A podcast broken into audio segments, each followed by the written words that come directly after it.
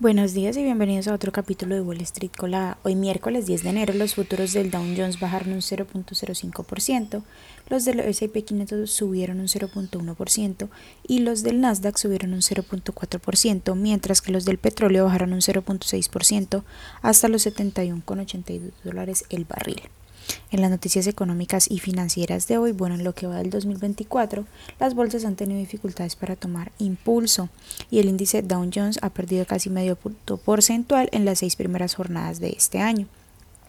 La segunda mitad de esta semana trae consigo dos informes claves sobre la inflación y además el comienzo no oficial de la temporada de resultados con los earnings del sector bancario que serán presentados el viernes.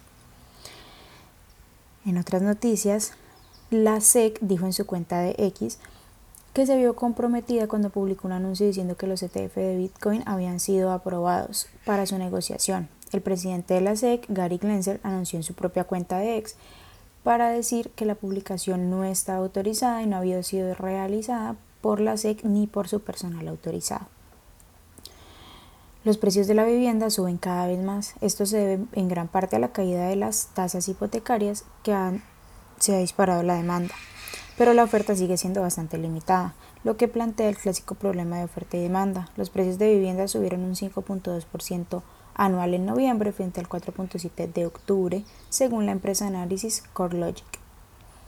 Walmart, que cotiza con el ticker WMT, está a punto de llevar a cabo la mayor expansión de entregas con drones por parte de un minorista estadounidense, con planes para cubrir hasta 1.8 millones de hogares en Texas.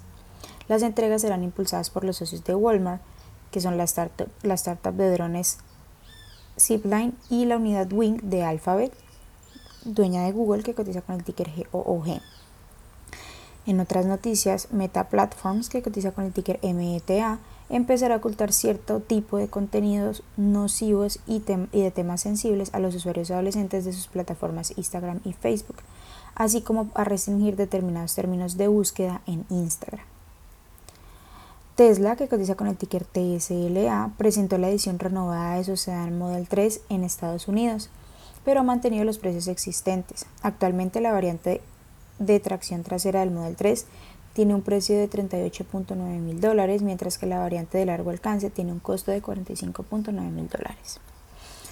En otras noticias, Intel, que cotiza con el ticker INTC, anunció un acuerdo para comprar Silicon Mobility SaaS, que es una compañía de software y silicio sin fábrica que fabrica SOC para la gestión de energía de vehículos eléctricos. Esto con el fin de, introducir la inteligencia artificial en la gestión de energía de este tipo de autos. Esas son las noticias que tenemos para hoy antes de que abra el mercado.